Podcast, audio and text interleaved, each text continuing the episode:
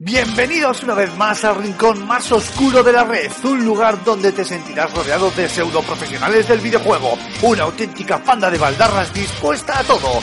Agárrate los machos porque aquí y ahora comienza Level.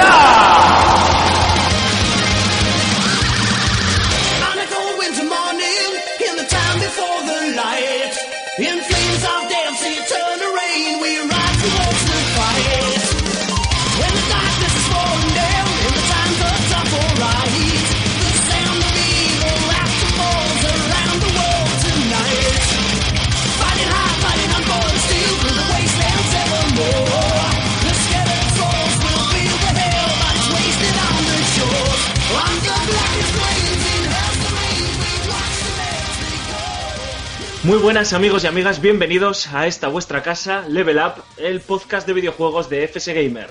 Aquí estamos una semana más dispuestos a hablar un ratito sobre videojuegos, el, el tiempo que nos dejen, y además afrontamos este nuevo episodio, el número 10 de esta segunda temporada, que eh, se suma, entre otras cosas, al decimocuarto aniversario de Xbox en Europa. Eso sí, antes de nada vamos a saludar al equipo que se ha reunido frente al micrófono esta semana. Raúl Romero, muy buenas tardes, muy buenos días, muy buenas noches. Te tenemos convaleciente, que estás un poquito pocho. ¿Cómo andamos? Bueno, ahí voy poco a poco, a ver si podemos ir saliendo del atolladero. Bueno, ya sabes, oye, paciencia, abrigarse mucho, que con este tiempo que tenemos en el norte, pues no acompaña, y a recuperar. Y a jugar a muchos videojuegos, entiendo, ¿no? Efectivamente. Marc Fernández, ¿cómo estamos, caballero? Una semana más aquí, en la pelea. Oye, es nuestro primer programa sin Neymar detrás y eh, se ha empezado esto petando. Yo creo que no, no, es buena señal, ¿eh?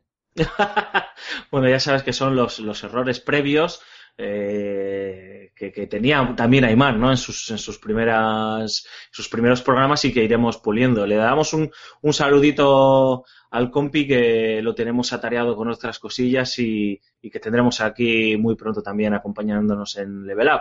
Y hemos perdido a Aymar, pero hemos ganado a Antonio Santo. Ya sé que, que no sé si hemos ganado mucho, eso lo tendrán que decidir los, los oyentes. Sé que hay alguno que ha aplaudido eh, el aterrizaje de nuevo de nuestro compadre Antonio, pero no sé yo si has sido tú, Antonio, que te has autoescrito y autocitado a ti mismo en los comentarios de Level Up.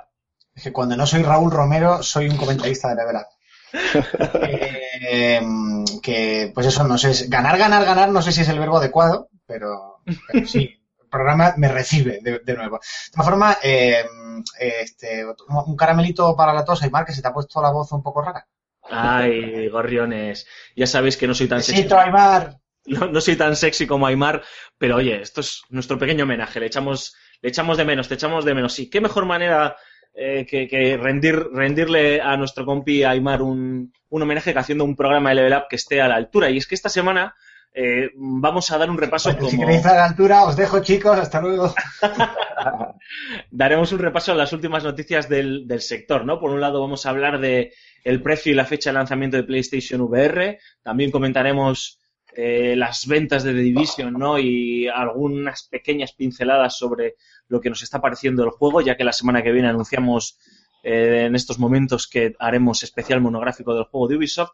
Y una última noticia eh, que acaba de llegar, como decía José María García, un teletipo de última hora, porque hay novedades sobre Rime y sobre, y sobre Tequila Works y, y- y demás que comentaremos, ¿no? Después eh, le cantaremos el cumpleaños feliz a Xbox, 14 primaveras ya desde que aterrizó en Europa, y cerraremos como siempre con la firma de José Carlos Castillo y las preguntas o comentarios que nos habéis dejado en vuestra sección El Rincón del Oyente. Un saludo de esta persona, de este compa- compañero que os habla, Alfonso Gómez. Arrancamos.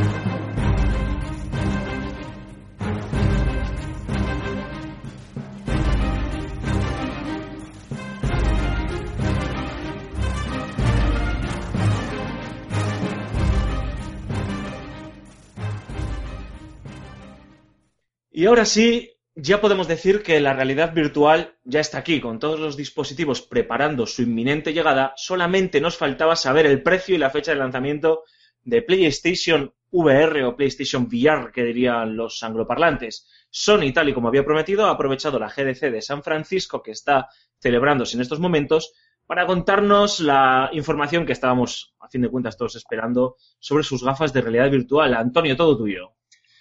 Bueno, pues eh, Sony ya al fin ha anunciado su famoso Project Morpheus, se va a quedar en PlayStation VR, eh, va a ser un kit de gafa con un cacharrito que necesita la, la consola para poder manejar la información, que va a salir a la venta por 399 euros, que evidentemente no es un dinero que lleve yo encima para ir a comprar el pan, pero es bastante menos de lo que va a costar eh, el, HTC Vive y Oculus Rift y demás, con el pequeño caveat, con la nota al pie, de que también hay que disponer de una PlayStation Cámara y de un mando de Move, con lo cual pues se puede subir un poquito el precio si no los tenemos ya comprados. Pero bueno, lo que es el casco en sí, básico, 399 euros. No hay fecha de lanzamiento eh, exacta todavía, digamos.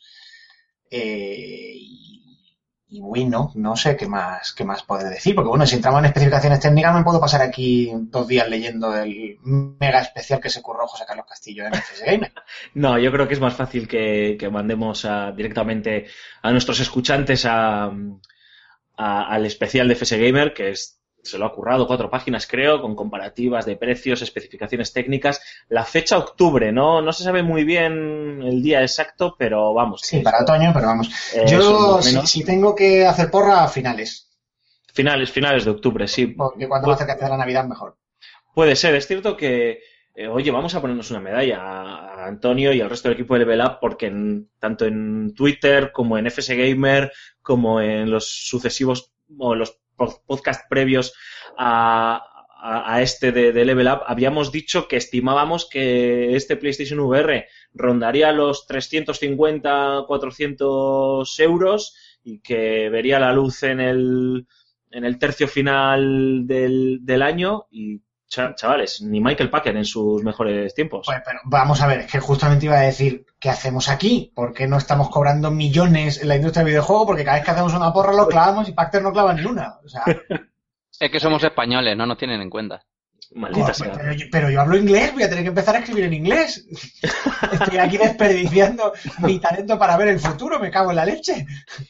Bueno, ahora en serio, ¿qué os, qué os parece todo esto? Eh, el precio, la fecha de lanzamiento, porque sí que es cierto que tanto Vive como Oculus eh, anunciaron sus, sus precios y fechas de lanzamiento casi casi a un mes, mes y medio vista de, de su llegada a las tiendas y Sony se lo ha tomado con más calma. De hecho, todo parece indicar que todavía vamos a recibir más información en el E3, lógicamente, ¿no? Va a ser uno de sus eh, ejes principales de su conferencia y nos ha dejado pues eh, medio año largo de, bueno, medio añito de, espera, ¿no? Hasta, hasta que podamos disfrutarlo. Hombre, yo creo que eh, en comparación con el resto de dispositivos de realidad virtual, eh, tiene un precio bastante, bastante competitivo. Yo diría que lo más asequible. Ahora habría que ver pues, las diferencias entre las características técnicas un poco más específicas entre, eh, entre el resto de los dispositivos. Pero yo creo que a nivel de, mm, desde el punto de vista del consumidor, mm, lo importante sería esperar a ver qué es lo que se nos ofrece eh, acompañado al dispositivo de, salida, ¿no? Porque mm, esto es algo nuevo, esto no, no es algo que, pues, son versiones nuevas de, de- dispositivos que ya teníamos antes en casa. O sea, y yo creo que ten- tendrán que tirar de, algún pack bonito, de juegos de salida, de lanzamiento y ese tipo de cosas para, digamos, atraer un poco más al público. Oye, mira, te gastas 400 euros en la mm, realidad virtual, que siguen siendo 400 euros, que es lo que vale un- una consola, pero eh, además mm, te viene acompañado con el Move y con un jueguecito más. Pues yo creo que sería, sería lo importante para, pues, para optimizar las ventas, digo yo. A ver, si es que además te hace falta, hay que recordar que la cámara es totalmente obligatoria. O sea, sin cámara no se puede utilizar el, las VR. Entonces estamos hablando ya entre cámara y Move. El Move sí que es opcional, pero yo creo que va a haber más de un juego y más de dos que sí que te lo va a exigir. Entonces estamos hablando de los 400 y, bastante. Es evidente que tienen que hacer un pack así atractivo para los early adopters que, que vayan de cabeza por este cachivache. Eh, yo estoy pensándome si comprarlo o no comprarlo. Soy un cabeza hueca de todas estas cosas. Alfonso lo sabe bien. Bueno, que narices, todos lo sabéis bien porque es un libro abierto. Pero, pero la verdad es que a pesar de haberme, haber llegado a esto de las, de la experiencia inmersiva VR totalmente virgen, jamás me he puesto un casco. Y mira que he tenido alguna oportunidad, pero no he querido. Eh, tengo mis reticencias, porque no sé yo hasta qué punto, no sé yo hasta qué punto eh, va a ser esto otro, otro Kinect Gate. Y, y bueno, no sé hasta qué punto, pues eso, el, el- lo que es el usuario va a, a recibirlo con esos brazos abiertos. Yo creo que le va a costar mucho hacerse hueco, hacerse nicho de mercado, porque tiene bastante competencia. Eh, tú si tienes un PC con la Oculus Rift, te, te va a seguir valiendo el PC. Tengo muchas dudas, me gustaría saber qué pasará con la PlayStation 5. ¿Será compatible estas gafas o habrá que comprar la versión 2? Porque visto lo visto con los periféricos de PlayStation 3 a PlayStation 4, pues tú dirás. O sea, hay varias incertidumbres que pongo ahí encima de la mesa y que, y que bueno, me gustaría que se despegasen, pero es que ojalá tuviese yo aquí un, un Palantir, ¿no? Y pudiese ver un poco. Claro, es que eh, lo que tú dices, o sea, el miedo creo que un poco que tenemos todos y la, bueno, la comunidad en general, es que, a ver, si tú mm, sale una generación de consolas, tú sabes que ya, mm, por devenir histórico, que cada vez que sale una consola, pues se tira un largo periodo de tiempo y la, digamos que las compañías amortiguan ese, ese hardware doméstico con juegos cada dos por tres. Esto es algo completamente nuevo. Tú no sabes hasta qué punto las compañías van a aprovechar la tecnología como para que a ti te salga pues rentable el haber amor- haber, haber pagado ese- esa cantidad de dinero y digas, ostras, pero es que realmente esto ya va a estar claramente instaurado. Y es que hay. A ver, a ver, de todas maneras, vamos a tener en cuenta una cosa, eh, con el tema del, del precio. Todos estos precios son como cuando te dicen mm, coche en un anuncio de coches, a partir de 7.000 euros. Lo que te dice el anuncio y lo que acaba costando el coche son dos cosas completamente distintas. Sony ha conseguido lo que quería, que era el titular de que vende un dispositivo de realidad virtual a 400 euros, que es un poco el tope más o menos de lo que entendemos por electrónica de consumo para casa. A partir de ahí ya hablamos de productos más o menos de, de lujo, de alto nivel o de, o de lo que queramos, como lo queramos llamar. Entonces el titular ya lo tiene. Que luego hay que comprar la cámara, el mando de Move y el Samsung Corda. Bueno, pues eso ya eh, decir, ah, pues, si no lo tienes, eso ya no es asunto nuestro, como el coche. Eh, no, vale 6.000 euros. Si ya le quieres poner aire acondicionado y ruedas, pues chicos, yo qué sé. Entonces, el titular lo tienen. ¿Qué pasa? Que luego te venderán el pack con la consola, o te venderán el pack con juegos, o te venderán el pack con no sé cuántos y con no sé qué. Eso, digamos, en cuanto al precio. ¿Lo van a conseguir establecer con este precio? La maniobra ya la tienen, la maniobra de relaciones públicas y de prensa, o sea, ya lo tienen. Esto ya lo han hecho, ya han ganado en, en ese campo de batalla. En otros, otros productos les van a decir, no, tenemos mejores especificaciones. Ya, pues te vendes al doble de precio, chato. Mientras que aquí el rango de precio es bastante, bastante más asumible. Que sí, que son 400 pavos y es un dinero. Pero entra dentro de el- lo que es electrónica de consumo doméstico y tacatá. Otra cosa muy distinta es lo que decide, ¿triunfará la realidad virtual o va a ser otro Kinect? Claro, aquí ya entramos en otro debate. Pero por precio, si no triunfa esto de Sony, o sea, como punto de partida, los 400 euros sí son factibles. Lo que no son factibles son los 1000 pavos como, como punto de partida. Ahora ya, en cuanto triunfará la realidad virtual, porque a lo mejor es otro caso Kinect, es que yo creo que es otro debate distinto y no deberíamos mezclarlo. Mira, el propio Palmer Luckey, em, que es Lucky el, el, el el fundador, iba a decir el fumador, El formador de- el fumador de Expediente X, el propio Palmer, Palmer Luckey, que es el, el fundador de Oculus, eh, ha aplaudido eh, el precio de, de las PlayStation VR y, y ha dicho que es un precio lógico y razonable. Obviamente también ha aprovechado para justificar su precio, ¿no? Criticando, no criticando, poniendo de relieve las capacidades técnicas de unas gafas con respecto a otras, ¿no? Obviamente Oculus Rift y las HTC Vive eh, a priori al ser tecnológicamente o al estar tecnológicamente un peldaño por encima también cuest- cuestan el dinero que cuestan, ¿no? Pero ¿por qué lo ha aplaudido? Porque era necesario un dispositivo de gama media eh, o de clase media, como lo ha bautizado José Carlos, que me gusta mucho, que, llegase al mercado, ¿no? Em, que, como hemos defendido muchas veces, estandarizase o permitiese una puerta de, o fuese una puerta de entrada a esta nueva tecnología que va a- o que, a- o que tiene como objetivo convertirse en un nuevo estándar del entretenimiento eh, fuese real. El mismo año en el que tanto HTC, competencia de Oculus, como la propia Oculus, llegaban al mercado con esos eh, precios tan desorbitados, con esa barrera de entrada tan complicada, en la que además te exigía contar con un ordenador eh, de, de- de gama media alta, ¿no? Eh, unos dispositivos que ah, algunos compañeros han bautizado de o le han puesto la etiqueta de han nacido muertos, no sé yo, pero si no llega a, aterrizar un PlayStation VR eh, a un precio de 400 eh, dólares, sí que probablemente esta tecnología podríamos decir que ha fracasado.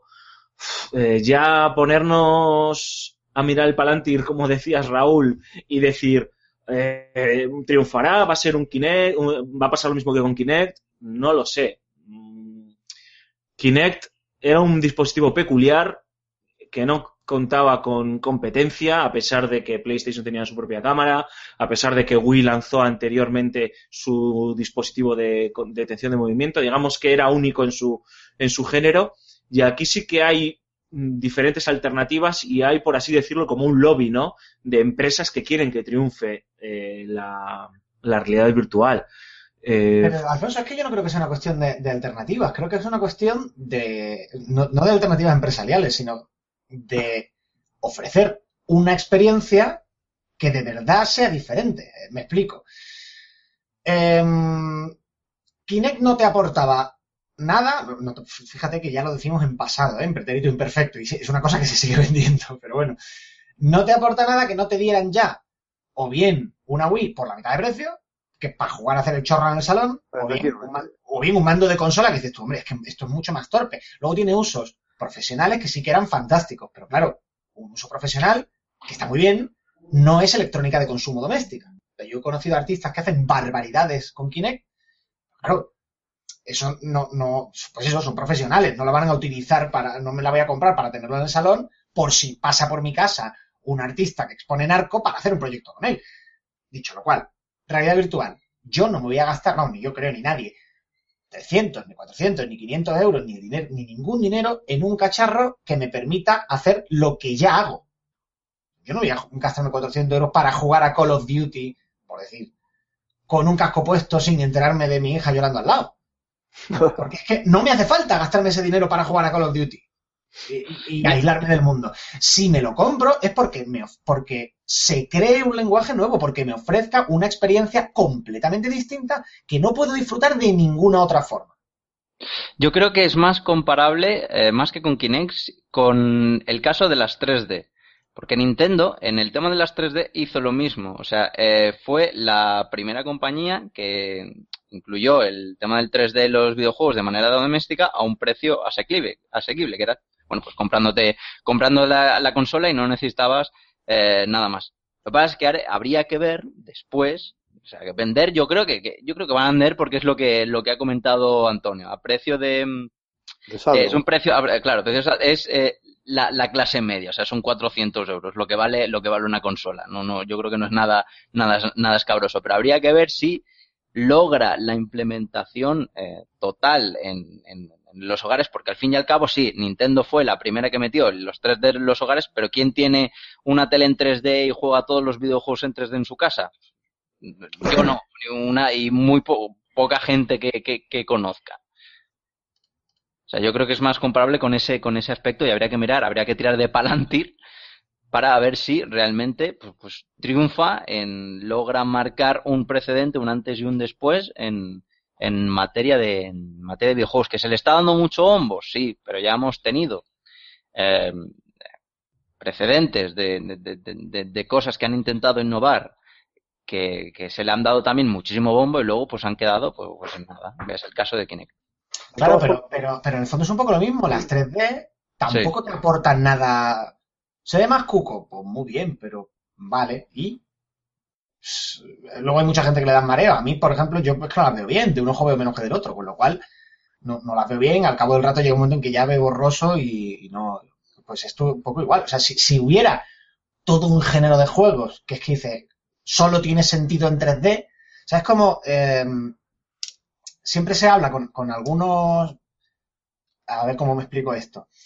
Las mejores historias, los videojuegos con mejor historia tienen una historia que solo se podría haber contado así en un videojuego. O sea, Portal, por ejemplo, es el ejemplo paradigmático, es un eh, ejemplo narrativo de trabajo bien hecho porque esa historia no se puede contar en otro género. En otro medio, exacto, sí. O sea, se podría contar de otra forma, cambiándola y tal, pero tal y como está, tú no puedes decir, ahora que está de moda con lo de la película de Amans, tú no puedes decir, hago una película con lo que pasa en el juego, porque no funciona. O sea, no, no funcionaría, no podría ser de ninguna forma. Tienes que hacerlo inspirado en, con ese eh, entorno, con esos protagonistas, ¿vale? Eso sí. O, Bioshock. Bioshock tampoco te funcionaría como película, tal cual.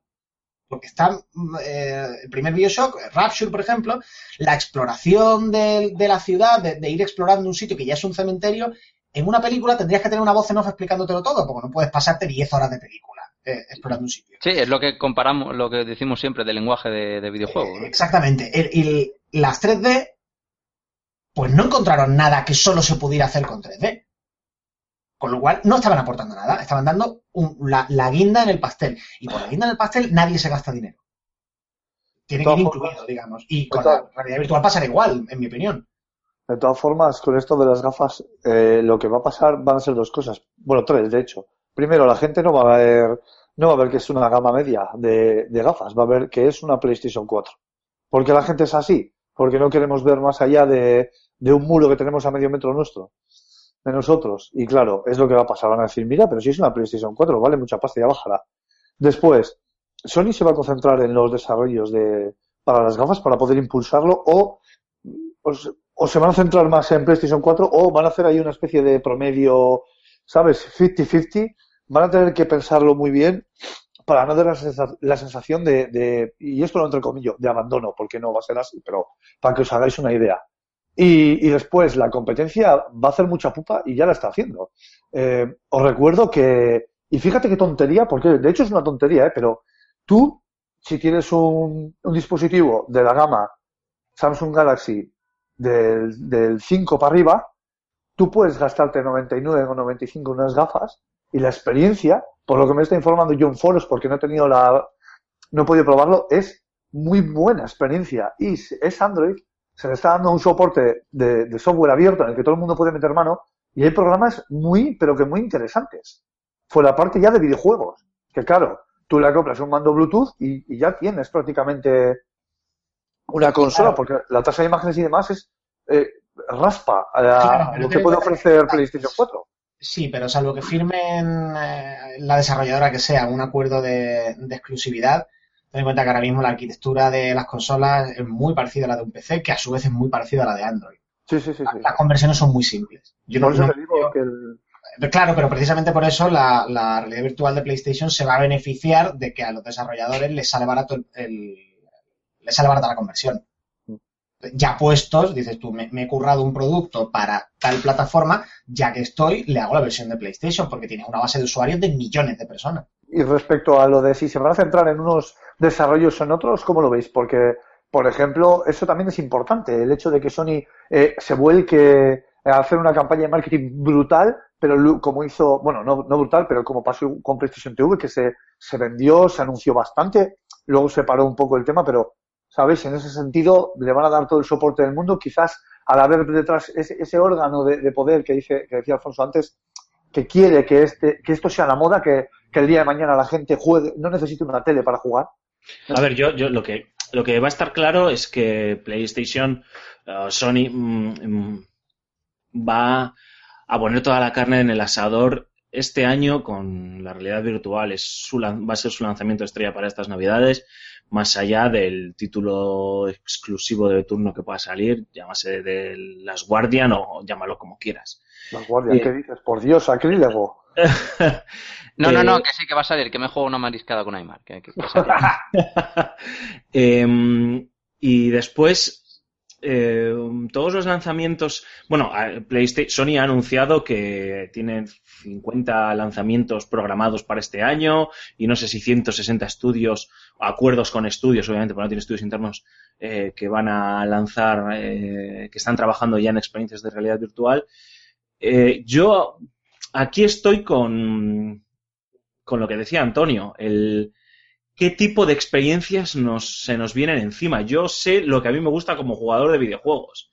Es decir, yo disfruto jugando eh, a Uncharted, ¿no? Que viene ahora, por ejemplo, o, o Quantum, Quantum Break. Eso hoy por hoy no lo veo en una experiencia de realidad virtual. ¿no?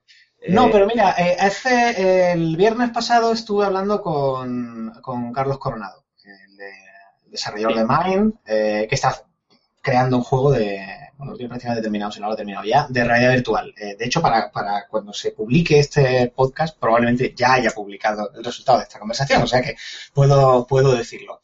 Eh, su nuevo proyecto eh, tiene un mecanismo, o sea, una mecánica de movimiento muy chula y que yo creo que no se ha utilizado en ningún otro juego de realidad virtual. Y aquí voy a lo que decía antes de que si me ofrecen lo que ya tengo, no lo quiero. O sea, para entre el original y la copia, quiero el original. La mayoría de juegos con realidad virtual te ponen un mando en la mano. Yo, para un mando en la mano, no, me pongo un casco. Me parece una chorrada y me da unos mareos fantásticos. Porque mi cerebro dice, "Mm, te, te está llegando información de movimiento, pero, pero tú estás sentado quieto. ¿Qué pasa aquí? ¿Eh? Cuando además con el mando te mueves con una velocidad, porque ya tenemos costumbre de manejarlo. ¿Qué ha hecho él para solucionar eh, ese problema? Para crear una mecánica de movimiento en realidad virtual. Para moverte lo que tienes que hacer es mirar durante un segundo a una luz que hay cada X metros en el escenario. Tú te quedas mirando hacia esa luz y esa luz tira de ti.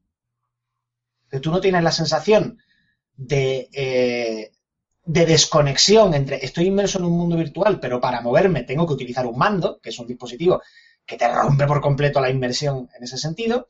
Y además, por cómo está hecho tecnológicamente el juego, no tienes la sensación de estar corriendo hacia un sitio, sino que en cierta forma el mundo se mueve alrededor de ti. O sea, está realmente generando una cosa que solo la realidad virtual puede darte. Eso es lo que se tiene que crear. Eso es lo que sí me puede hacer Claro. interesante. Por eso, eso es a lo, a lo que iba y ya termino ahí, te, te dejo terminar, Cormac. Eh, eh, va a ser súper importante en estos primeros eh, meses, semanas de lanzamiento o de la llegada de la realidad virtual, qué tipo de experiencias, porque esa es la palabra, o bueno, o de productos, de juegos, llámalo como quieras, eh, nos van a proponer. Nos reímos cuando se dice, "Ah, la experiencia de Star Wars, la tal, el, vas a ser el águila que sobrevuela eh, París y tienes que enfrentarte contra otras águilas. Si nos encontramos con productos mediocres, cutrones, eh, simples a priori, como muchos de los que em, acompañaron a Kinect, eh, no sé si es porque la tecnología no daba para más o porque no había las suficientes cabezas brillantes eh, pensando en cuál era va a ser el siguiente big step eh, para Kinect. eh, puedes encontrar, podemos encontrarnos ante un fiasco, ¿no? O ante algo que decepcione a la gente o que acabe terminando cogiendo polvo en las estanterías porque la gente no consuma proyectos ad hoc para la realidad virtual, ¿no? Lo tenga en casa como muchos tenían la Wii, eh, pero luego no compraban juegos porque lo que molaba de la Wii era el jueguito de Wii Sports que venía en el bundle de, de Claro. lanzamiento con todas Eso es las... peligroso, sí, Sí, sí. sí. Sí, sí, es que, es que yo creo que es eso, es lo que Alfonso, lo que Alfonso dice. Es, yo creo que es- a largo plazo es muy difícil instaurar una nueva manera de, de, de ver los videojuegos, aunque aporte lo que, lo que dice Antonio, un lenguaje nuevo, específico para ese tipo de, de dispositivo, básicamente por eso, porque si a lo mejor coge y lo peta en la en el, los, el primer los primeros meses de salida además pasa como lo de la Wii U que triunfa en ventas pero es a, a cierto tipo de público que no le interesan tanto los videojuegos. Y que no es el jugador tradicional de toda la vida que ese sí que va a estar ahí eh, todo el tiempo a, a, largo plazo y se va a quedar eh, medio abandonada eh, ¿Qué pasa con las grandes compañías, con PlayStation, con Microsoft y con, y, con Nintendo? Que si tuviesen que sacar otro dispositivo hardware con el cual crear un cierto tipo de videojuegos específico para la gente que tenga ese dispositivo tendrían que dividir su mercado en dos. En el jugador que tiene las VR y en el jugador pues que no tiene un dispositivo de, de- de- de realidad virtual. Y eso eh, lo que hace es que pues no se puedan centrar eh, 100%, por- 100% eh, con a, a lo que a lo que son como compañía de, de videojuegos. Y pasa eh, lo que pasa en las conferencias de 3 cuando Kinect estaba de moda que la mitad de las conferencias eh, pues, pues era cerca de Kinect y demás a la gente le aburría el Kinect y le aburría el Move y le aburrían las demás historias pues pues no no se acababa recibiendo ese, esa, esa, esa etapa de, de la generación pues pues pues, pues em, de, buen ver, ¿no? Pues desde, los desde, los compradores. Así que yo creo que es muy difícil precisamente por eso. Yo creo que para que triunfe se tendrían que estar ya más que instauradas y tendría que salir una cuarta compañía eh, que no sea ni Sony, ni Nintendo, ni Microsoft, que esté 100% dedicada a eso con, con consola, con consola propia que crease juegos específicos para, para esa, para esa consola. Pero yo es, algo que realmente lo veo muy difícil, porque lo que dice Alfonso, el jugador tradicional sabe qué es lo que quiere jugar de videojuegos, lleva jugando un cierto tipo de videojuegos toda la vida, y ahora que le pongan algo nuevo, que está así un poco dubitativo, pues digamos que eh, si le rompen la, la costumbre, le rompen la seguridad, pues no creo yo que, que, que al menos a largo plazo, pues eso sea, le, le, le, le sea rentable a, a ese jugador. Bueno, eh, yo no comparto ese necesario pesimismo. A ver, primero dices, tendría que haber más compañías. Claro, pero es que Sony no ha sido la primera. Eh, hay, este, tú sabes, Alfonso, en las pelis de, de Tarantino se utiliza mucho ese recurso, lo que es un Mexican standoff, ¿sabes? Cuando hay un tiroteo y hay cuatro tíos apuntándose a la vez. El primero que dispara, palma. Siempre. Ahí la ventaja estratégica es ser el último en disparar. Pues aquí ha pasado igual. Sony ha esperado a que los demás se, diera, se llevaran las tortas, cometieran todos los errores. Ha sido la última en disparar. También lo hizo en la conferencia donde presentaron las nuevas generaciones, ¿os acordáis? Correcto. Puede ser la que, a ver, que se puede pegar una tollina, por supuesto, pero que ahora mismo está en la posición mejor de todas, por lo menos, para, para sacar adelante el- el- su plan. Y de hecho, ¿qué hemos visto? ¿Qué ha hecho? Pues una, un dispositivo más barato, un dispositivo más accesible, bla, bla. O sea, ha ido corrigiendo los errores de los demás. Dicho lo cual, mm, ¿qué pasa con estas cosas? Cualquier gran compañía de tecnología cuenta con que de cada 10 productos que lance, 9 van a fracasar. O sea, no lanzan un producto eh, pensando necesariamente que lo, que lo va a petar, ni que, ni que se va a pegar una torta. Y los van a apoyar a todos por igual. ¿Qué pasó con las teles en 3D de Sony? No se las compró nadie. Y le dieron mucho apoyo. Eh, y, con ese, con todos los productos de cualquier compañía de, de tecnología. Lo que pasa es que tú vas lanzando productos, cuando, me refiero, cuando, cuando intentas innovar, cuando intentas abrir un nuevo mercado, dices, mira, voy a gastar 10. Y eh, con el siguiente 10 también, y con el siguiente 10 también. Y lo voy a perder. Voy a perder 10, 10, 10. ¿Qué pasa? Que cuando acierte, con el que acierte voy a ganar 200. Esa es la clave. Digamos, esa, esa es eh, la- las coordenadas mentales en las que se mueve una gran compañía de este tipo. Eh, las teles en 3D no tuvieron éxito. No, no tuvieron. Vita podemos decir que, bueno, tampoco es que decir, que decir, no han perdido dinero con Vita, pero vamos, está ahí enterradita y quieta y sin molestar mucho. Pues también, sí, sí. ¿Qué puede pasar con la realidad virtual? Pues no tengo ni idea. No sé si va a triunfar o si no va a triunfar. Ahora, si la convierten en el estándar, se van a forrar. Pero forrarse, vamos. Bueno, yo creo, compañeros, sí. yo creo, eh, Marc, eh, Antonio, eh, Raúl, que lo mejor que podemos hacer es esperar a, que aterricen de verdad eh, las el Vive y la PlayStation VR, a que hayamos podido probarlo, a que ah, veamos verdaderamente cuál es su músculo, qué puertas eh, abren al entretenimiento, ¿no? Y sobre todo a, como decía Antonio, a ese lenguaje eh, del videojuego por explorar y, volvemos a, sacar este tema que estoy seguro que va a copar eh, minutos de, level up en los próximos en los próximos meses. Así que si queréis quedaros con un titular, es vuestro momento, o si no, pues callamos y pasamos al, al siguiente tema, compañeros. Venga, yo digo uno. Eh, Sony ahora mismo está en la mejor posición, aunque tiene un futuro incierto. Venga, Antonio, juégatela con un titular. La realidad virtual de Sony escarmienta en cabeza ajena. ¿Y Raúl? Las gafas para los más hardcore. Gafas para dummies. Vale, bueno, dicho, dicho lo cual, si os parece, eh, pasamos a la siguiente noticia. Um, voy, a, voy a saltarme el guion, que aunque no lo parezca, trabajamos con guion en, en Level Up.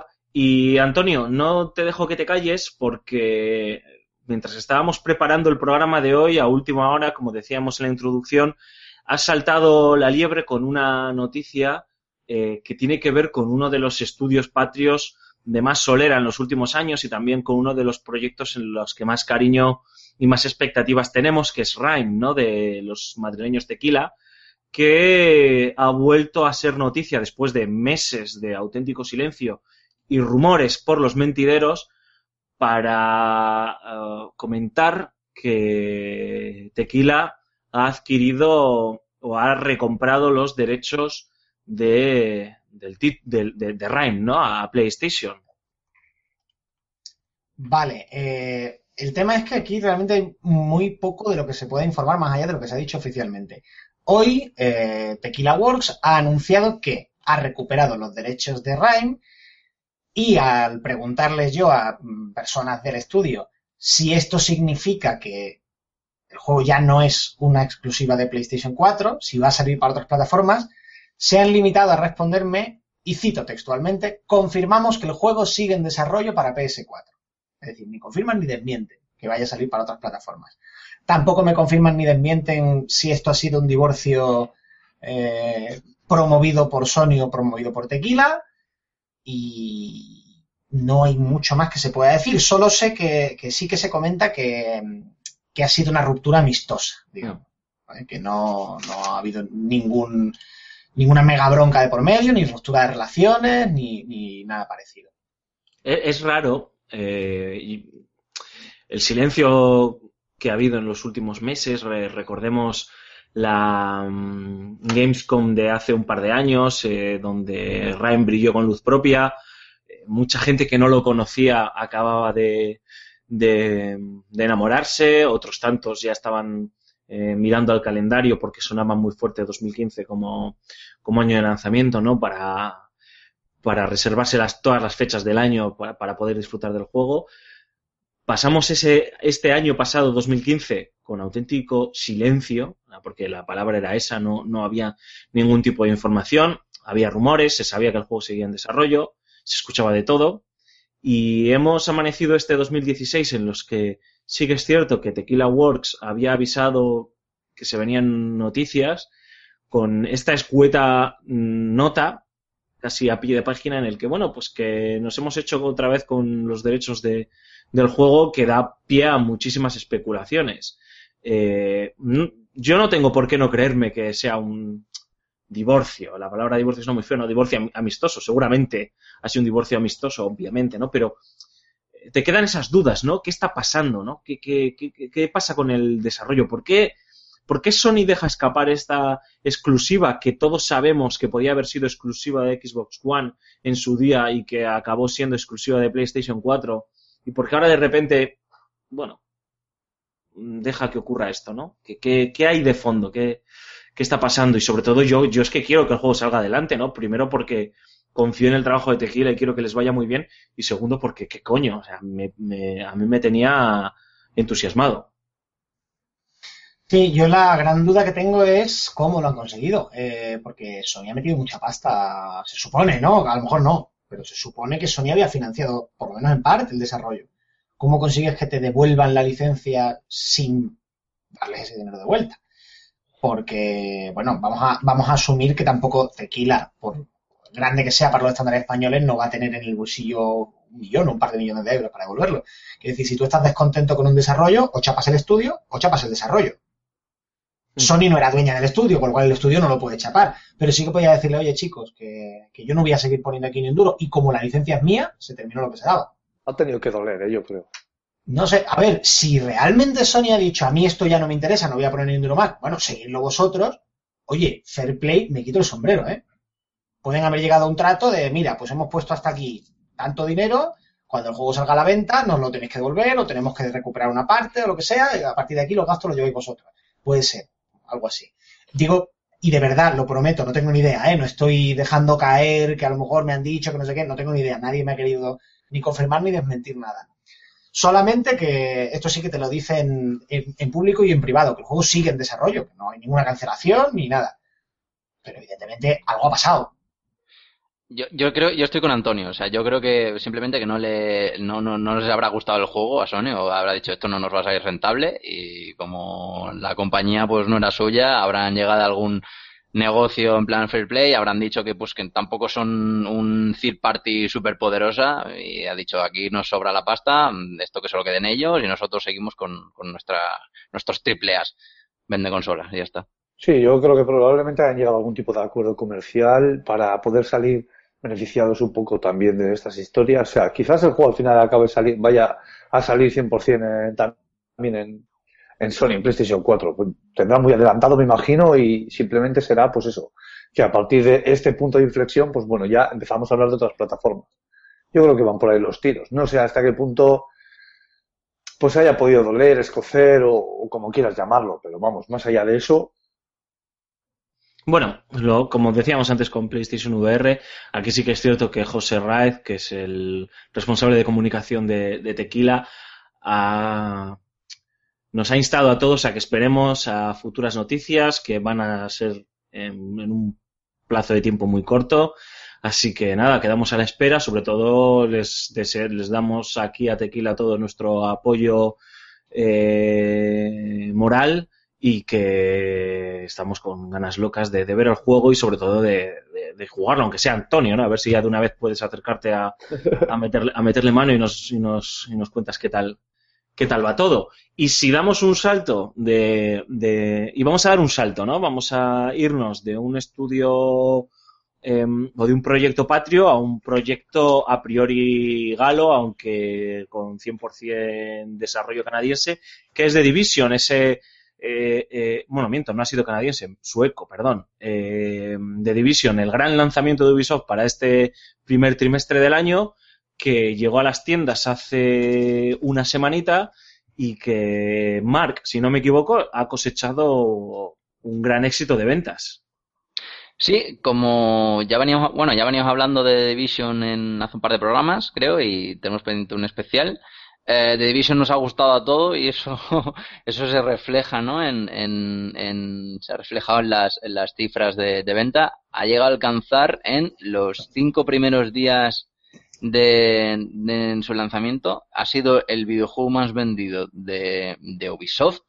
Comparación, comparación con los eh, que siempre venden como Assassin's Creed y demás, y ha llegado a alcanzar la cifra de 330 eh, millones de, de, dólares. Vamos, o sea, ha sido un exitazo eh, total para, eh, para la compañía, para la compañía Gala. O sea, se nota que cuando realmente se hace un trabajo eh, bien hecho y se vende bien, a pesar de que, bueno, haya, este juego ha venido quizá un poco con polémica por el tema, con el tema de los downgrades y, demás, pero yo creo que las betas han- le han hecho más bien que mal, eh, se ha sabido, el producto se ha sabido vender, eh, vender bien, a la gente le ha gustado la propuesta, es más, yo creo que era una propuesta que hacía eh, realmente falta en, en consolas, quizá a nivel de calidad alcanzar cotas que a lo mejor, por ejemplo, otros títulos como Destiny no han conseguido alcanzar.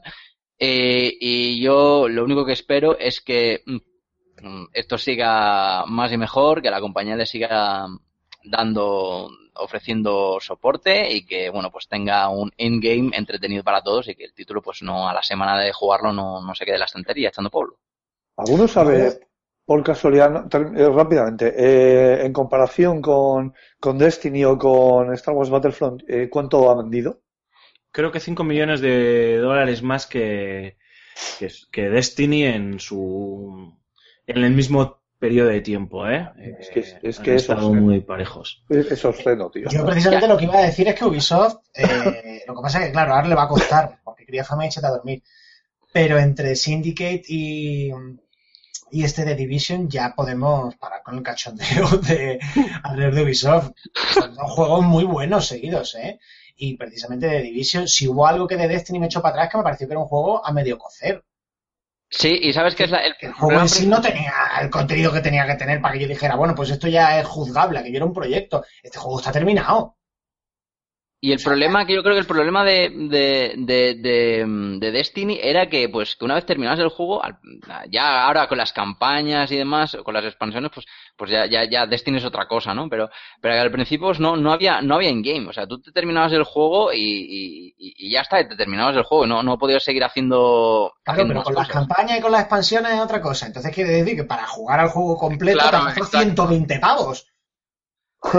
A ver, es que vamos también a poner las cosas por su nombre. Claro, es que si tú vendes un un juego como con, con, con- concepto de, de, de MMO en consolas y luego resulta pues que, que, que, que en game no tienes nada, es un juego normal, es como un shooter largo pero con, con multiplayer, pues, pues te quedas corto. Y esto parece con ser que multiplayer y con un multiplayer bastante clasicote. Porque al final aquello de mundo permanente tenía lo que tengo yo de fraile franciscano. Ya, sí, sí, o sea, lo bueno de, de Destiny era, era el, el gameplay, pero lo que era, lo que es el, el mundo en sí, pues tam- tampoco daba para tanto. Aquí, pues aquí hay muchísimo más contenido. Con los daños que se ha tirado en desarrollo, madre de Dios. Yo, a mí, francamente, lo que más me ha llamado la atención de, de The Division precisamente es que le puedes añadir contenido todo lo que tú quieras, pero tal y como está, tiene juego para meses y meses, ¿eh? Sí, tienes, La tienes campaña te la pasas igual en dos semanas, pero la zona oscura tienes ahí. sí, Hay- Hay un total de 50, un 50 rangos. O sea, yo, yo creo que no sé, no sé si alguien habrá llegado a esos 50 Claro, rangos, imagino que sí. hablamos, de rangos, hablamos de prestigios, ¿no? Por ejemplo. acumular el rango me da igual, o sea, eso ya es de, de No, completista, no, no, no. pero hasta que te aburras de la zona oscura, subas o no subas rangos, tienes ahí, vamos. Pero lo más grande. Hombre, es que los jugadores de MMO, y voy a generalizar un poco, quizás no debiera, pero, pero me viene al cuento, Generaliza que somos tertulianos, es nuestro trabajo. Efectivamente, tío. eh, generalizar y hacer demagogia también un poco, ¿no? Claro, ¿qué, qué quieres de repente? ¿Ser exacto y certero? y- No, tenemos, anime? no, no tenemos aquí eh, mu- mucha paciencia científica para tratar. periodismo, estás despedido. Es una, de las cosas, una de las cosas buenas que tiene los MMO precisamente es eso. El, el, el que todos los juegos, el que más, el que menos, bueno, ¿qué narices? Yo creo que el 100% de los juegos de MMO tienen su zona oscura. Entonces, independientemente de las quests que tú tengas, de, de lo que es el mundo de las misiones que te vayan imponiendo, siempre tienes esa opción de poder lanzarte a, a hacer una, a hacer el PvP puro y duro, ¿no? Que es la zona oscura, al fin y al cabo. Entonces, esto es como un juego de lucha. Te vas a cansar cuando o no encuentres con quién jugar o pff, cuando lo dejes. Porque Pero a mí lo de la zona Cuando oscura el me meta ha parece- llegado, a un- ha llegado a un tope, es que es lo, lo- a ver, lo que yo comentaba antes de los rangos es que el rango, eh, si tiene un límite, es que, bueno, el rango representa el contenido eh, que hay dentro de dentro del juego. El problema es a ver qué pasa cuando se terminan, cuando se terminan esos, cuando llegas al final de esos 50 rangos. Sigue habiendo juego ahí, me quedo siempre con el mejor equipo y, y no cambia, entonces ya llega un tope, o sea, no hay, no hay más meta, eh, el meta, el meta es ese, la finalidad es esa, y ya no hay más. Ese es el problema que le pasaba a, se le ha pasado a muchos títulos de, de corte similar, como, como Star Wars, The Old Republic o como Destiny, que ya lo comentábamos antes, que fracasaron en un principio precisamente por eso, porque cuando terminaban el,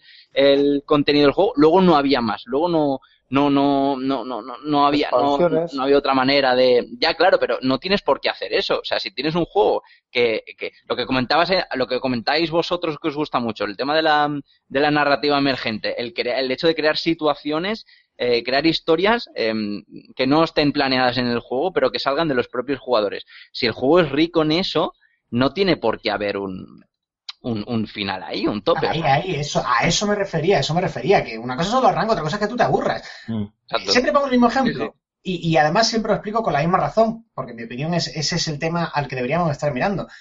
La gente sigue jugando a World of Warcraft, pero es que la gente sigue jugando a Ultima Online, Sí, sí, sí, sí, Claro. sí. que salió en los 90. O sea, vamos a... el 99, si no recuerdo mal, a lo mejor fue el 2000, pero vamos. Eh, creo que en el 99, ahora lo voy a comprobar mientras hablamos, pero vamos. ¿Por qué sigue ocurriendo en el 97? ¿Por qué sigue ocurriendo esto? Porque más allá de lo que puedas hacer, más allá de los tesoros que puedas acumular, el espacio es creíble. Tú te sientes habitante de un sitio. Es decir, vale, ya soy la pera, pero ¿por qué vuelvo? Pues porque me han dicho que no sé dónde, eh, no sé quién, hay un nuevo asesino suelto y quiero ir a ver si es tan poderoso como dicen y vas. Porque me han dicho que han- hay un demonio diferente al que había en la mazmorra, no sé qué, y vas. O simplemente porque ¿dónde quedas con tus colegas de clan? La gente lleva años. No, no te digo se renueva la comunidad. Hay gente que lleva 20 años jugando a los mismos juegos. Caramba. Y no es evidentemente porque haya contenido como para 20 años. Es porque han sido capaces de generar un espacio que te apetece volver.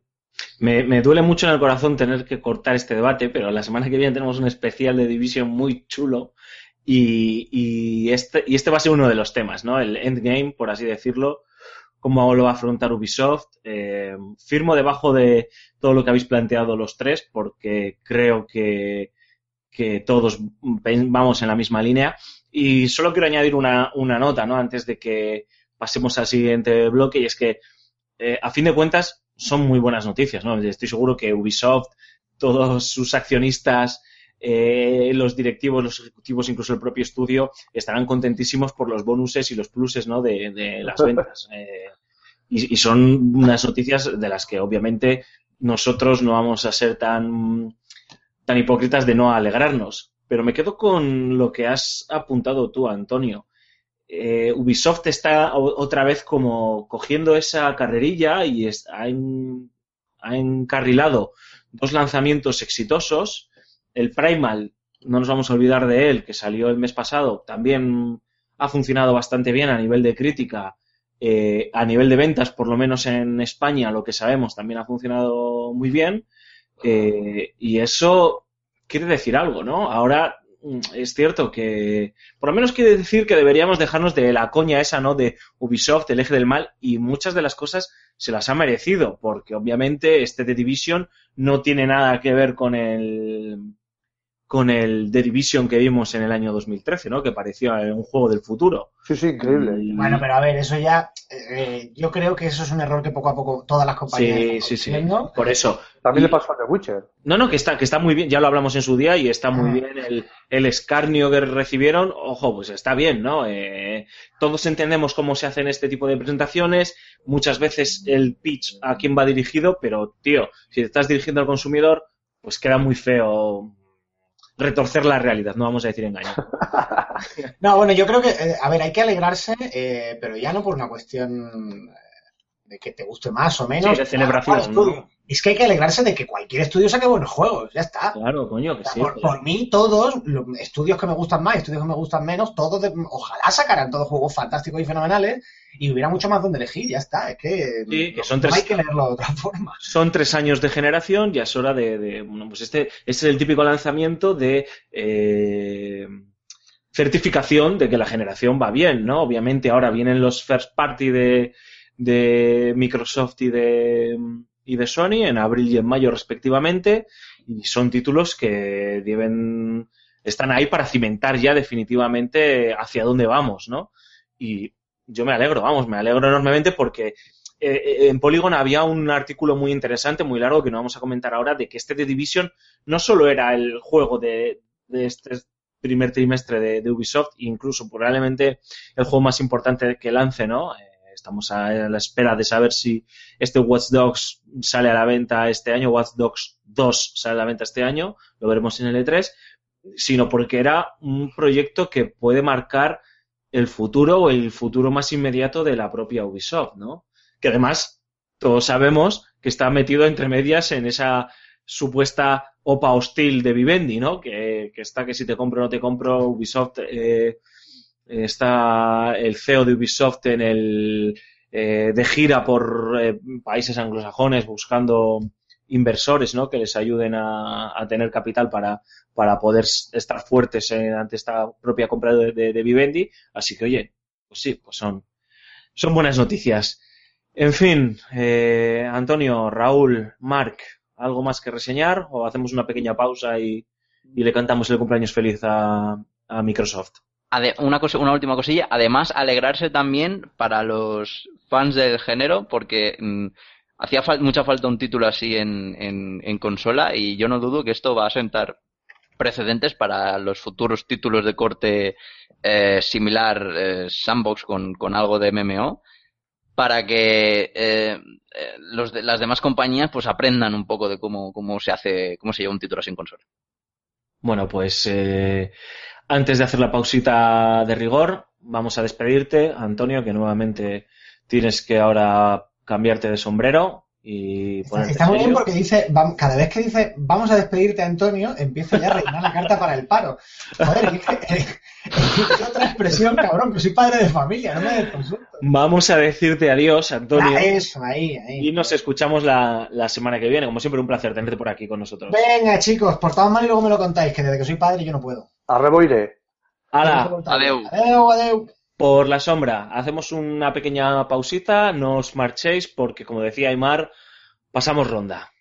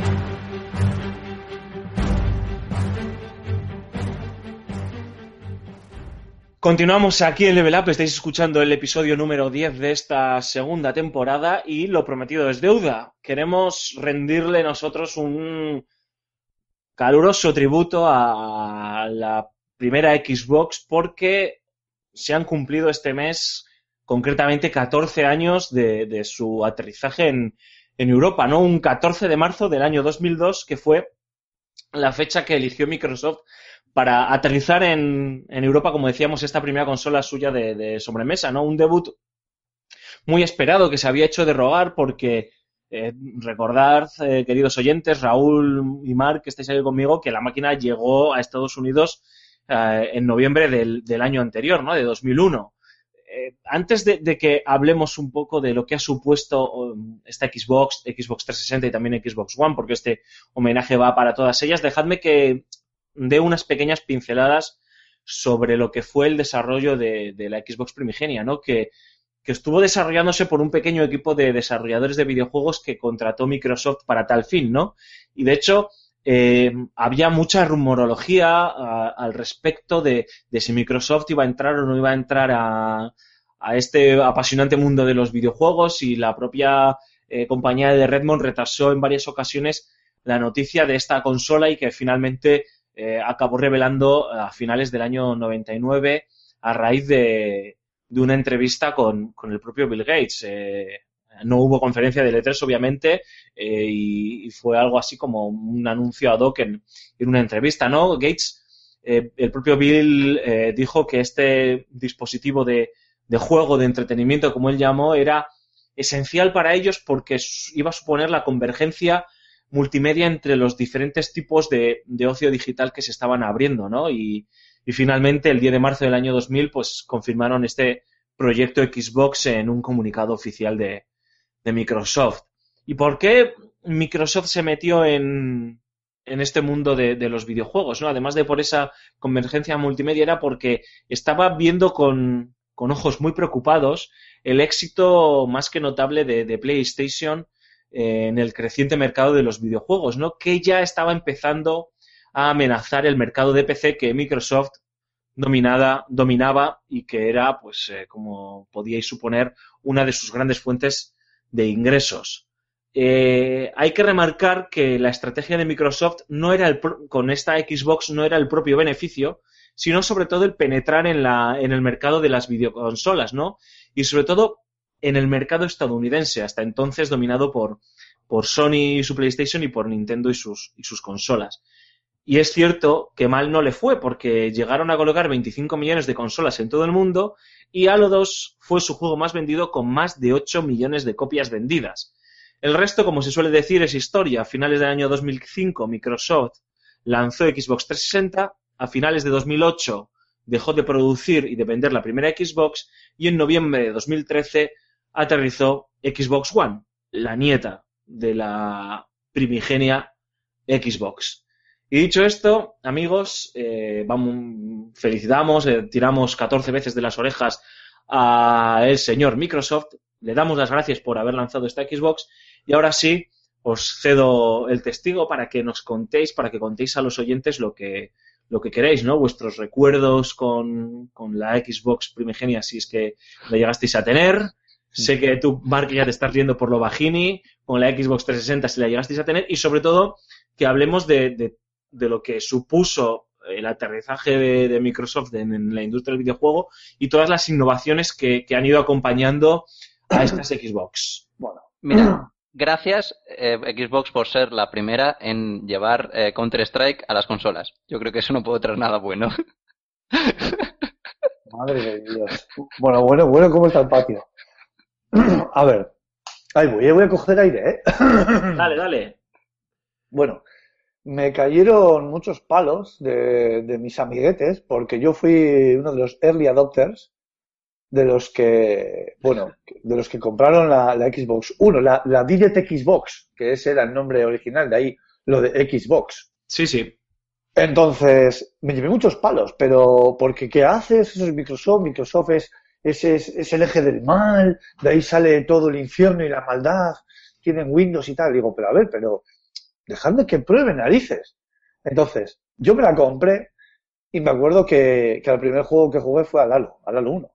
Entonces, claro, cuando vieron que, que, que se podía llevar un shooter en primera persona a las consolas de forma más que solvente, pues entonces se les encajaron un poco la mandíbula y dijeron, caramba, pues si todo esto va en- por este camino, pues quizás tenga un futuro la consola.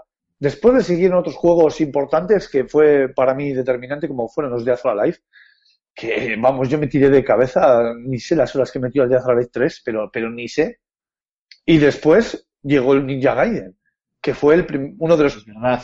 Es Sí, verdad, uno- qué juegazo, macho. eso es, uno de los, de los juegos de Xbox One que, que, Xbox, que la primera. eso, perdón, la primera Xbox, que, que movía juegos en su hardware, podía llegar a mover juegos a, a alta resolución, a HD, y este Ninja Gaiden fue uno de ellos. Se movía, se llegaba a mover a 720, cuando por Sí, aquellas sí. ni se oía hablar de ello.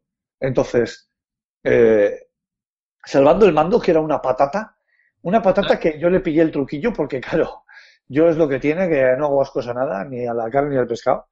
Pues, salvando el mando, que luego sacaron el controller S, un poquito más pequeño, adaptado a, a los gustos de la anatomía de los orientales, pues, pues bueno, salvando eso, fue una consola que, vamos, a mí me dio muchísimas alegrías. El Fable también salió. O sea, es que estamos hablando de, de la cuna de muchas de las sagas míticas que se han ido perpetuando en 360 y que están llegando poco a poco y paulatinamente a su abuelita, a la Xbox One. El O sea, acuérdate el Kotor. Kotor, por supuesto, el Kotor también. El Morrowind, ojo, cuidado. En inglés yo me lo jugué en Xbox One. Ojo, cuidado, me lo jugué en inglés el Morrowind, que era con una jugabilidad eh, entre aberrante y, y- y, vamos, y Mm. paupérrima, o sea, increíble. Y también, por supuesto, la versión de Xbox, eh, Xbox One del juego, que creo que lo tienes tú, Alfonso, que te lo dejé en su día, Sí, del, de del Semue, del Semue sí. 2. Sí, sí, lo tengo aquí en casa. Yo tengo que decir que no jugué a la primera Xbox, no, no la tuve. Em, me incorporé a este mundo de, de, de Microsoft con Xbox, directamente en Xbox 360. He podido disfrutar gracias a la retrocompatibilidad eh, de, de- de títulos de la primera como Halo 2, eh, como el primer Halo que ya lo había jugado en PC anteriormente. El Shenmue, el- hicieron creo si no quiero recordar, hicieron una especie de eh, remake o port del Ninja Gaiden con aquel Ninja Gaiden Black. Eh, Sí. ¿no, Raúl? Es verdad Sí, que sí. una revisión de, Ninja Gaiden de, de, de Xbox. Sí, sí, efectivamente, así es. Que es esa versión venía, si jugabas en el modo fácil, cosa que el original no tenía, eh, el señor eh, Tomonobu Itagaki te ponía en la muñeca una Es cinta verdad. rosa llamándote mariquita indirectamente. Bueno, Es sin hacer- mariquita usándolo como término, vamos, no. Sí, sin- sí, sí, te entendemos perfectamente. O sea, como diciendo, tío, has elegido el modo fácil, eres un poco de aquella manera. Sí, sí. a- Fue mi, fue mi primera consola de, ha sido mi Xbox 360 fue mi primera consola de, de la casa Microsoft, ¿no? Em, obviamente mm, voy a quitarme lo que es el perogrullo para que no me tiréis piedras a la cabeza y es que es sano, ¿no? Era sano que Microsoft se metiese aquí porque la competencia le vino bien y bueno, con la primera consola, pues eso, hizo camino. No, no pudo disputarle las, las, las ventas a PlayStation, que ya llevaba unos cuantos años de PlayStation 2, que lleva unos cuantos años de, de recorrido y bueno, hasta la fecha ha sido la consola más exitosa de, de Sony. Eh, tampoco le tosió mucho, pero bueno, digamos que iba como, Más de tú a tú, ¿no? Sí, como de tú a tú a GameCube, pero bueno, ahí, ahí, ahí estuvo, también iba a otro, a otro, a otro tipo de público la GameCube. Eh, y con Xbox 360 sí que demostró Microsoft que la apuesta era en serio y que, y que le podía hablar de mirarle a los ojos a, a PlayStation y de hecho en, en algunos mercados como el norteamericano, eh, pues eh, ahí estaban, ¿no? Eh, tal vez en Japón le ha costado, le sigue costando y no sabemos en el futuro si directamente ya no llegará a Japón. Pero bueno, en Europa tuvo también una tasa de penetración bastante, bastante importante y, y eso ha sido sano, ¿no? Porque también ha espoleado muchísimo a, a PlayStation, a Sony, a que sacase lo mejor de, de su casa, ¿no? Y tal vez eh, gracias a una Xbox 360, pues podemos decir que hemos podido disfrutar también de los mejores videojuegos de, de, de, Son, de PlayStation, ¿no? First Party, ¿no? Eh, porque hubo esa temporada, yo no quiero olvidarme, en la que eh, teníamos esas exclusivas, por así decirlo, como Mass Effect, como Bioshock, eh, Splinter Cell. sí, Splinter Cell, que bueno, luego acabaron llegando a Play 4, a Play 3, perdón, más tarde, ¿no? Pero con un año, incluso dos años de, de, de retraso, eh, que espoleaba, ¿no? A que PlayStation, joder, se estrujase el coco porque no podía luchar contra el talonario de Microsoft, ¿no? Porque ahí sí que es cierto que Microsoft ahí fue con, con el propio talonario por delante. Eh, y luego es que, no sé, yo no tengo para olvidar eh, lo que disfrutaba jugando con el mando del Xbox 360. O sea, para mí es el mando. Sí, sí, sí, efectivamente. Es que el mando de 360 para mí le daba cuatro patadas al de, al de Sony. O sea, en ergonomía, en, en, materiales, en fabricación, en un montón de cosas. En ese sentido, ahí en 360 lo hizo, Microsoft lo hizo muy bien. Oye, y que la primera versión de la eh, primera Xbox tenía la versión de, de, de Soul Calibur 2 que, Sí. que tenía Spawn. A Spawn, eso es. Y Eh, GameCube tenía Link y no me acuerdo. Y PlayStation tenía PlayStation tenía Heihachi, que era, que Ay, era, sí, vamos, verdad, era, era, era horrible. Sí, me acuerdo del juego de Spawn. Sí, sí, la verdad que ahí, ahí eh, lo hicieron bien en Namco y jugándose ahí los personajes rifándoselos. Sí, yo, yo me acuerdo que el mando de, de Xbox 360, joder, iba a, la misma, a las mil maravillas en los shooters, ¿no? no eh, te daba ese puntito de precisión que te puede dar, obviamente, un mando eh, en comparación con un ratón y un teclado, que no lo tenía PlayStation 3. Y, y yo no me cansaba eh, jugando con, con el controller de Xbox 360. En cambio, con el, con el mando de, de la PlayStation 3 llegaba un punto en el que no sé por qué la disposición de, de los joysticks y los gatillos y tal no, no se me hacía cómoda y al de un, un rato acababa dejándolo porque acababa no cansado, pero sí como molesto, ¿no? Sentía como molestias en, en las manos. Y de hecho tengo que decir que en la generación pasada mi consola de sobremesa, por así decirlo, era Xbox 360 y la Play 3, la Play 3 la utilizaba para los exclusivos y aquí se ha revertido la tostada, ¿no? Eso es un debate que ya está superado, que ya lo hemos hablado en otros, en otros programas y que no, no quiero, no quiero profundizar, ¿no? Eh, no sé, yo, yo tengo un recuerdo muy bueno de, de la Xbox 360. Y luego, no sé, eh, podíamos hablar, por ejemplo, de Xbox Live, que ya estaba en, el, en la primera Xbox, pero que esta Xbox 360 le dio ese, esa vuelta de tuerca, fue muy criticado por los usuarios de, de PlayStation Network porque tenía esas cuotas y demás, que luego el tiempo le ha acabado dando la razón a Microsoft, porque PlayStation acabó adoptando también el, el sistema de cuotas, que fue toda una revolución en su momento. Sí, sí, es que el sistema, o sea, Xbox Live eh, supuso el paso definitivo que quiso dar en su día, por ejemplo, Dreamcast al mundo del online y, los videojuegos y las consolas. Microsoft lo supo hacer bien, supo implementar una, una infraestructura eh, en Xbox, la primera, un poquito desordenada, un poquito caótica, pero que, que estaba ahí y que te permitía hacer unas cuantas cosas online y ya definitivamente en Xbox 360 fue donde explotó y donde le supuso al usuario una tienda donde poder adquirir contenido. También estamos hablando de- del germen de lo que es el, contenido digital, de, comprar juegos y, y ese tipo de historias. Eh, yo me he tenido que pelear mucho con gente de, con, con los típicos Sonyers, que, que es que de verdad no me gusta esta expresión tampoco porque me parece, me parece estúpido, o sea, pero bueno, eso es otro, otro debate. Pero me he tenido que pelear con mucha gente en la que me decía, pero tío, ¿por qué, ¿por qué pagas para jugar online? Y yo decía, joder, porque va bien. Por eso pago, porque va bien. Iba, Había- iba- iba muy bien, iba finísimo, tío. Iba muy bien. Los combates en el Death or Alive, por ejemplo, iba muy bien. Apenas había lag en comparación. Sin embargo, en PlayStation 3, pues ahí iba, ¿no? Empezaba, había juegos que sí, juegos que no. Era un poco de aquella manera.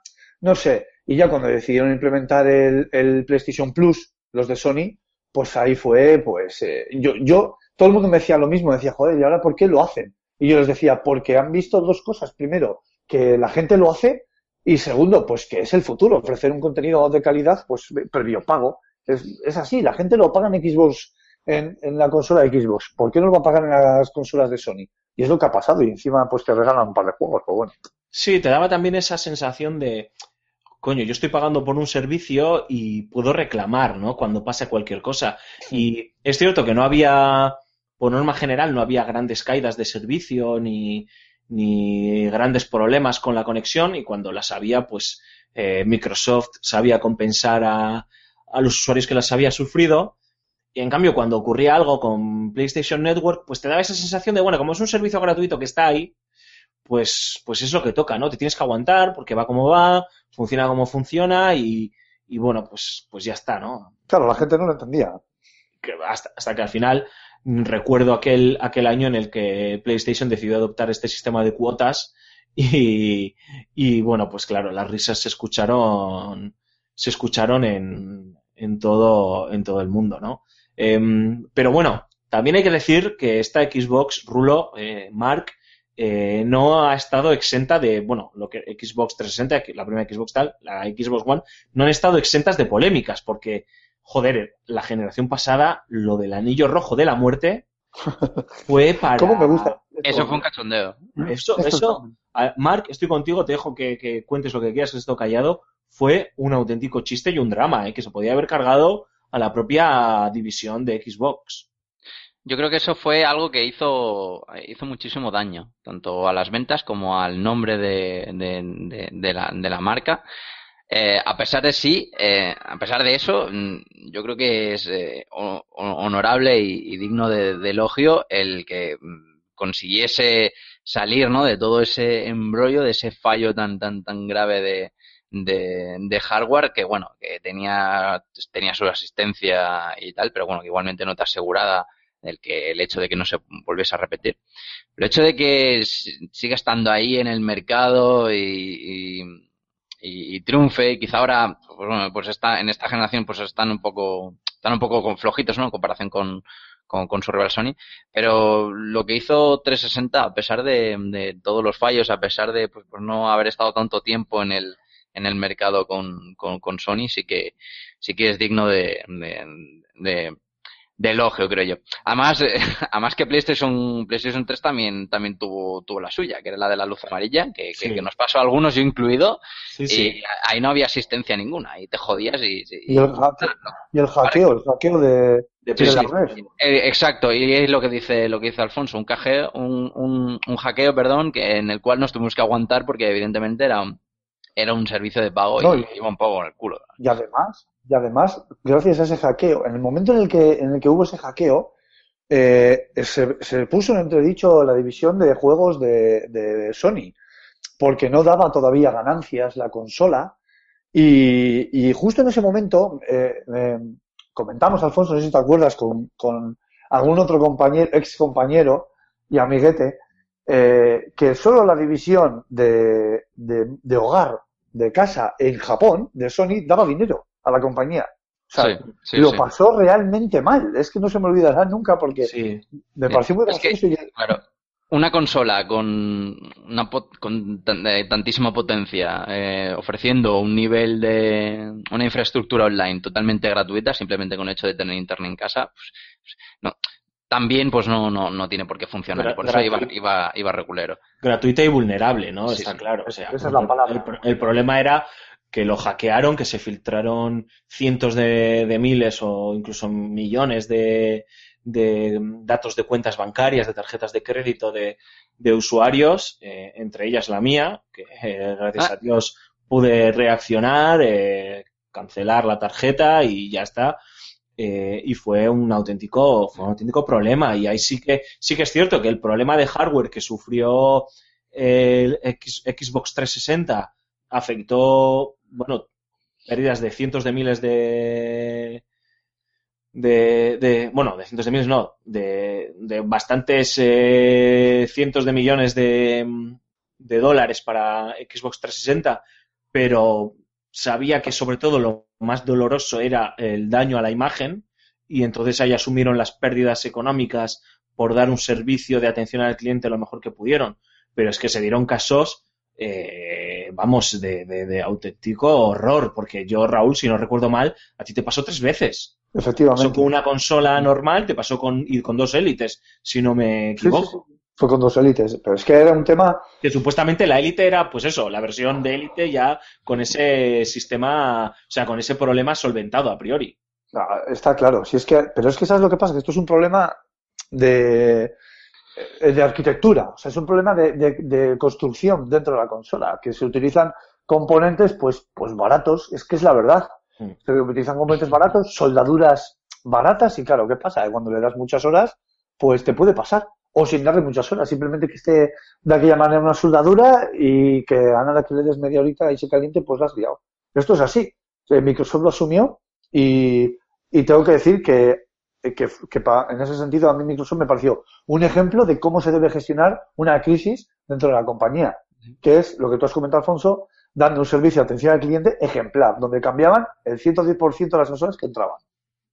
Sí, sí, sí, sí, la verdad es que ahí lo hicieron muy bien. Tuvieron ese, ese- esa gran polémica, que fue uno de los grandes problemas, y lo, lo, llevaron, lo llevaron de maravilla. Pero bueno, a ver, yo creo que estamos de cumpleaños, ¿no? Estamos de celebración y, y para ir terminando, antes de que enlacemos con el futuro, aunque ya lo abordamos el año, el año pasado, no miento, la semana pasada, eh, eh, hay noticias frescas y novedosas que sí que me gustaría que comentásemos.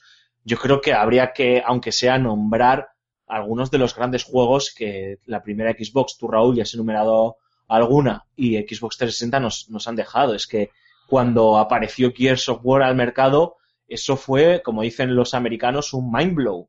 No se había visto nada igual, eh, aportaba mecánicas diferentes al género de los shooters en tercera persona, eh, y era un- el juego deseado por todo eh, usuario de, de PlayStation 3, ¿no? Hasta que luego salió eh, Uncharted, ¿no? Que, que cambió en cierta medida también las tornas, ¿no?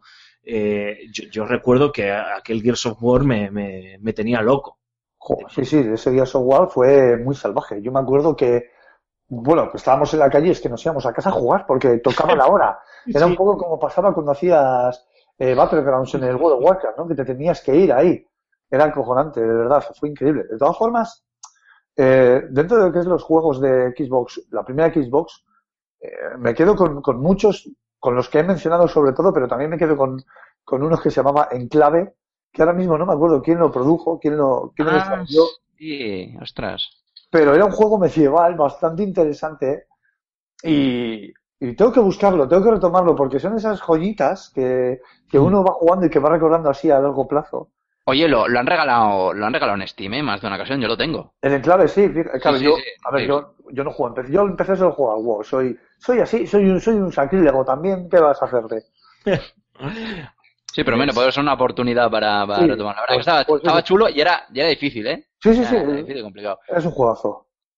Yo me quiero quedar con uno eh, de Xbox 360, eh, bastante especial, eh, The Lost Odyssey.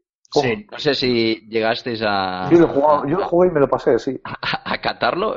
Cinco discos eran. Un juego con cinco Sí. discos en consola. o sea, Bueno, de, de sí, este sí. juego dijo, el, dijo, ¿cómo es el de Final Fantasy? Sakaguchi.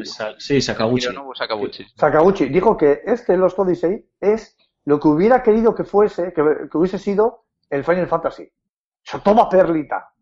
Sí, sí. Claro, o sea, eh, yo creo que, que ha sido eh, el último, último título eh, JRPG clásico eh, que ha salido eh, en, el mercado, como antes lo, entendíamos el, el género. Ahora sí que es verdad que hay bastantes, bueno, títulos con marcas, nombres y reminiscencias al pasado, pero algo, algo, algo de nuevo, mm, algo de nuevo y más acción y más animados tienen. Pero yo creo que ese, es el último JRPG por turnos clásico que ha salido en los últimos años. Yo me, me- me voy a quedar, eh, y ya cerramos por lo menos esta parte nostálgica y abordamos el futuro con otros ojos, eh, con un juego que no estuvo tampoco exento de, de polémicas, ¿no? Fue anunciado en el año 2005, eh, exclusiva de, de Xbox 360, iba a ser eh, pues, algo así como la panacea hecha videojuego de los finlandeses Remedy Studios, padres de Max Payne. Eh, y bueno, pues se fue retrasando y retrasando. Creo recordar que estuvo cinco años casi de más o más de retraso, eh, que es Alan Wake, ¿no? Eh, un juego que no tenía nada que ver con lo que nos enseñaron ese año, ese 2005 y 2006 en el E3. Luego también estuvo desaparecido y de vez en cuando se veían una serie de imágenes, no, no había información, había como un silencio administrativo y un secretismo brutal en torno, en torno al juego hasta que ya Remedy tenía claro qué era lo que iba a ser Alan Wake, que a mí me, me gustó muchísimo, ¿no? Eh, lo disfruté como un enano, eh, es un, era una experiencia eh, mm, como, ah, como meterte en una novela de Stephen King, por así decirlo, ¿no? Que era casi casi lo que, lo que te proponía el juego de Remedy y que ojalá, ojalá retomen, retomen pronto, ¿no? No sé qué recuerdo tienes tú, Raúl. Yo del Alan Wake tengo un recuerdo pues, pues muy grato. Aparte del grandísimo eh, especial que hicimos en su día en Level Up Joder. sobre él, Fue maravilloso. Yo me acuerdo, sí. fue para retomar algún audio y meterlo en plan. Pero bueno, ya lo hicimos, creo. Eh, Alan Wake supuso mucho, porque la, la forma de contar eh, en los videojuegos, yo creo que con Alan Wake cambió. O sea, cómo introdujo, eh, cómo introdujo los personajes, eh, cómo se desarrollaban entre ellos, la puesta en escena, eh, la música con esos Poets of the Fall y su Find the Lady of the, of the Light. Y, y es que fue, fue muchísimas cosas. Esa América profunda, esas conexiones con Twin Peaks, ahí un poco veladas con los. Lovers Peak, Sí, sí.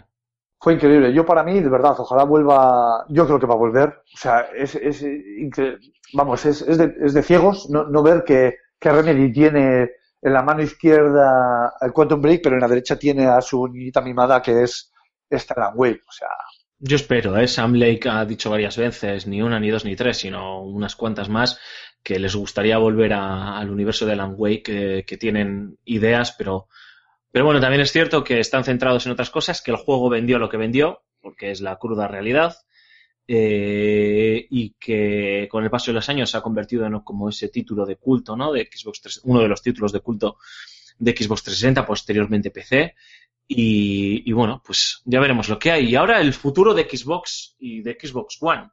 Eh, no, no, vamos, no vamos a hablar de si está muerta, si está entre el entretenida, si esa conexión de un ecosistema PC, bueno, Windows 10, eh, Xbox, porque ya hemos hablado de ello, eh, seguiremos hablando de ello en próximos programas, sino de noticias, de unas cuantas noticias que han salido estos días eh, previos a este podcast que sí que dejan ver también un poco qué cosas hay en la cabeza de la gente que está en la división de, de Xbox, ¿no?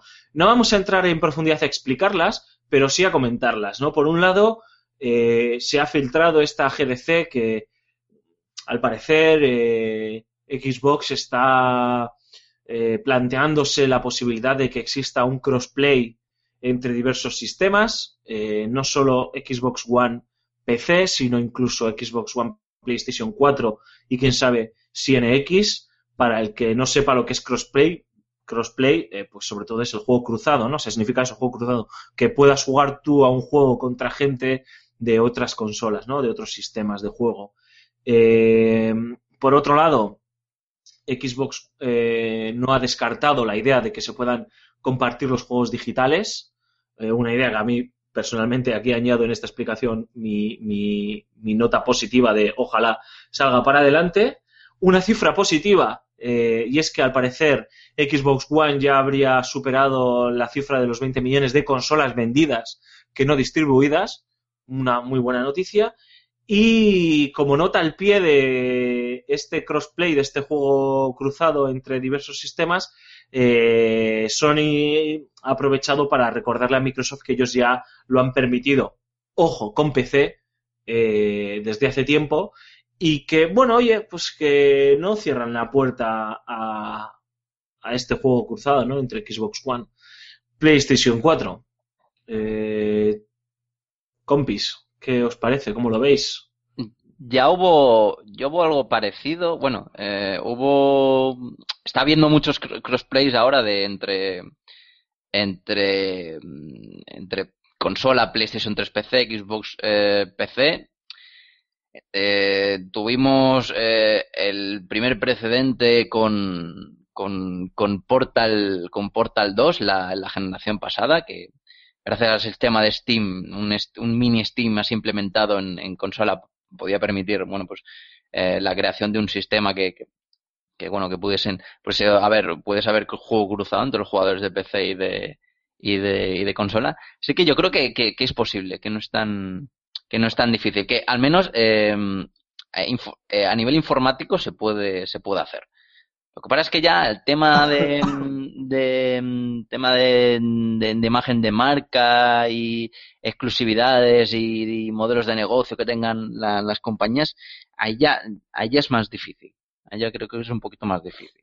No sé si a mí, y si yo, sinceramente, mm, mm, Microsoft eh, piensa esto o realmente lo ha dicho en plan eh, mensaje populista, así como el que estamos viendo en las investiduras últimamente, eh, pero realmente no, no, no quiere hacerlo. Pues hombre, no lo sé.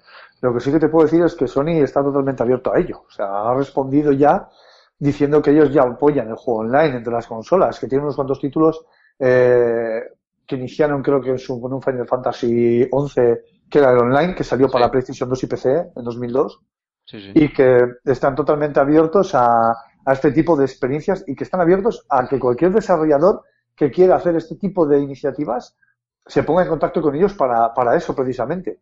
Vosotros No sé. imagi- imaginaos aquí una especie de, de guerrilla entre bandas, ¿no? O sea, vamos a jugar los de Sony contra los de Xbox One al Call of Duty, venga, tal hora aquí, como digo, los amos de la noche, ¿no? A pegarse todos ahí.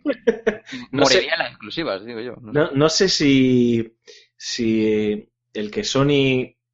A ver, tampoco ha dicho abiertamente, eh, sí, sí, aceptamos, si Microsoft quiere hacerlo, lo hacemos, ¿no? Es, ha sido más, bueno, oye, nos parece interesante y tal, y habría que verlo, y si hay que hablar, se habla, pero yo no sé si eso es como, bien decías, Marco, un brindis al sol, porque saben que nunca va a ocurrir. Entonces, lo que no quieres quedar es, es una chorrada, o si hubiesen dicho que no, no hubiese pasado nada, ¿no? Pero que a lo mejor no, no quieren quedar como los, los rancios de, de- del sector, ¿no? De decir, joder, mira, nos ha, pro- ha propuesto algo muy chulo y que suena como muy atractivo, ¿no? Y que eh, podamos jugar entre eh, jugadores o poseedores de Xbox One contra poseedores de, de Play 4, incluso con los peceros que son la Master Race y demás, que suena ahí como, hostias, súper bonito y súper los llenos de los reinos de Yuppie. Eh, y no quieres quedar eso, ¿no? Como el, el cortante, el que dice que no, el que dice no, no, y mi sistema es mi sistema y el que quiera jugar eh, contra sus amigos, pues que tengan todos la Play 4, ¿no? Yo creo que es que es, venga, sí, sí, porque saben o sienten que eso nunca va a ocurrir. Y yo, yo ahí estoy con, con Cormac, ¿eh? yo creo que, que nunca se va a dar la circunstancia, vamos. o sea, No, yo creo que believe. sería echar por tierra, por ejemplo, eh, eh, la pasta que le habrá costado eh, tener Street Fighter, por ejemplo, a Sony eh, exclusivo de, ¿no? de, de- en- a nivel de consolas en, en PlayStation, PlayStation 4, sabiendo que, por ejemplo, mm, el juego competitivo y la mayor parte de, jugadores de, Street Fighter 4 estuvieron en Xbox en la generación eh, pasada. Y esto con, con, otros títulos que están destinados al, online. ¿no? Es que no sé yo, me extrañaría bastante, vamos. No sé, yo aquí, aquí lo que, lo que ha hecho Sony ha sido un Pedro Sánchez. Sí, Y- exacto, eso, Pedro Sánchez. En toda regla ha sido, sí, sí, me parece muy bonita tu propuesta, pero, pero bueno, si me tienes que llamar para ver si hablamos y tal.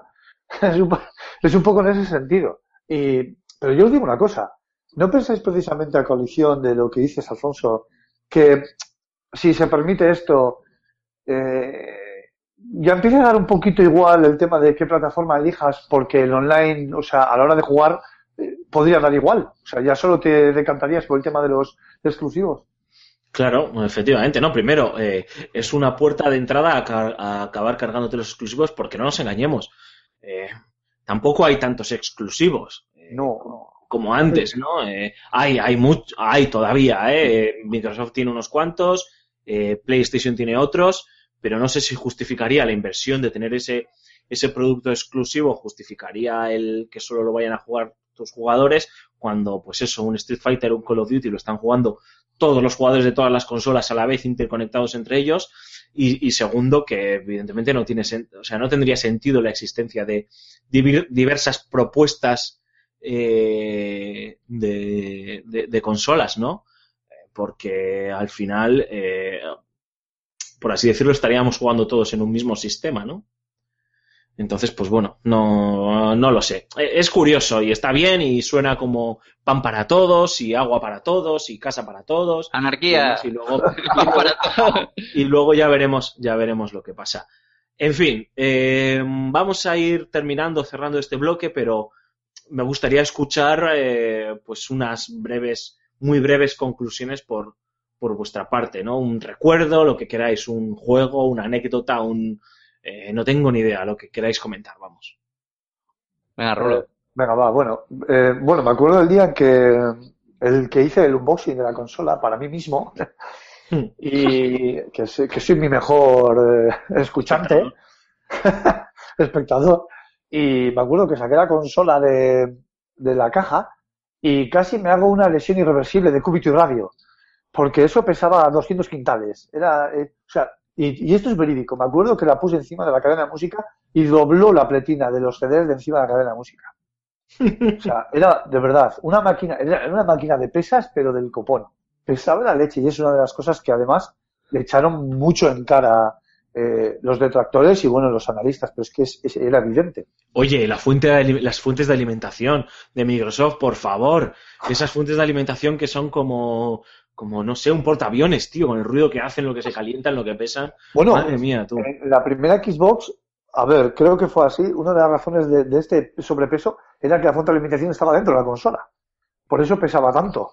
Pero es que, claro, eh, eso es un tema de ingeniería, porque ha habido muchas consolas que han salido con la fuente de alimentación dentro y tampoco ha sido tan, tan bestia, no sé. Dio la sensación de que hicieron el hardware un poco al estilo compadre, que digo yo, ¿no? Venga, tío, mételo ahí. Sabemos que queremos meter un PC encerrado en una carcasa de consola.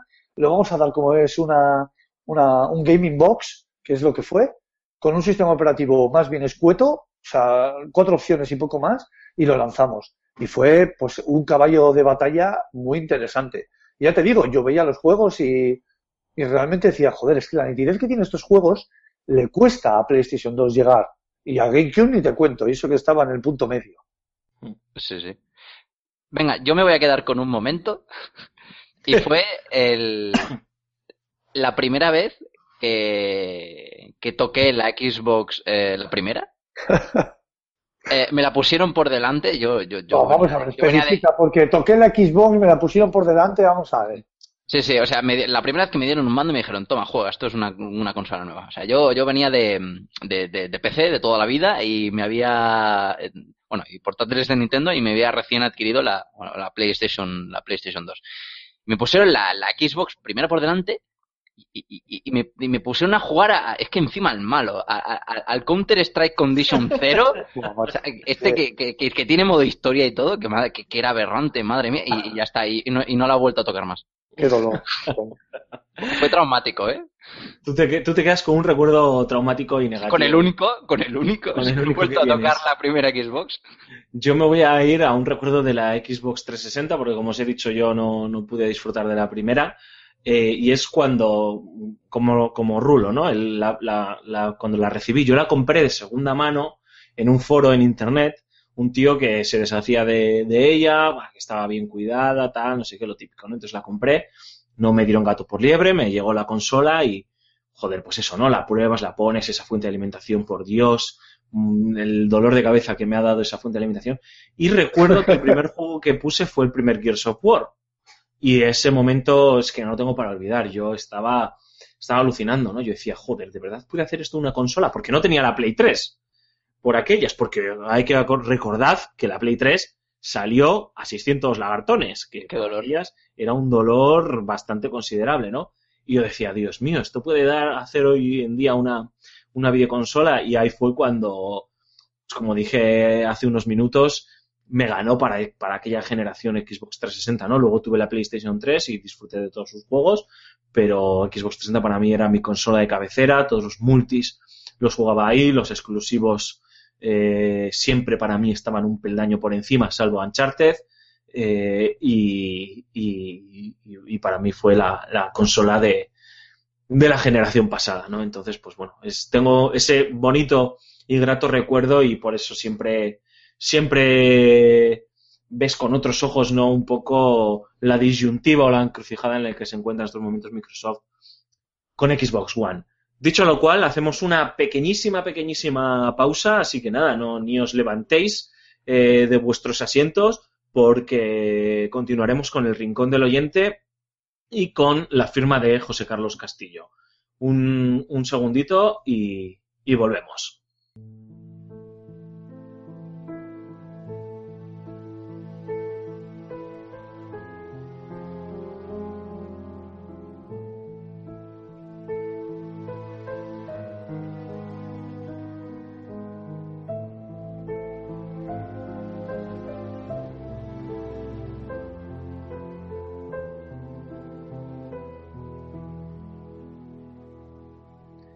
Y aquí estamos, continuamos en, Level Up, hemos terminado de soplar las tartas con Microsoft eh, del 14 aniversario de su primera Xbox. Y ahora llegamos a la que es, eh, bueno, la sección en la que sois vosotros protagonistas. Y hoy hemos hecho un experimento y algo ha funcionado más o menos porque antes de la grabación del, del programa hemos puesto en nuestras redes sociales, en Facebook, eh, un post en el que os comentábamos cuáles eran los temas que íbamos a tratar y os preguntábamos concretamente por el precio, la fecha de lanzamiento de, PlayStation VR, a ver qué os parecía, si os la ibais a comprar de lanzamiento y demás. Y también os preguntábamos por eh, cualquier comentario eh, o reflexión o felicitación por este 14 aniversario de, de Xbox, eh, de la primera Xbox. Eh, y habéis comentado unos cuantos y hemos rescatado, Mark, si no me equivoco, un par de comentarios que nos han caído aquí en, en Facebook. Así que, oye, todo tuyo y si queréis luego añadir, Raúl, Mark, algo a lo que ellos digan, pues sed libres de hacerlo. Venga, pues el primer comentario eh, recogido de Facebook es de Fran Rodríguez Rey y comenta, a mí el precio de 399 euros para PSVR me parece muy competitivo teniendo en cuenta el precio de Oculus y HTC, que además requieren de un PC pepino, que es importante. A ver cómo responden las ventas. Estamos en un momento importante de la industria del entretenimiento y ya que estoy seguro que la realidad virtual es el futuro, eh, a mí me tiene que llegar el Samsung Gear VR para mí eh, S7 y ya os diré qué tal es.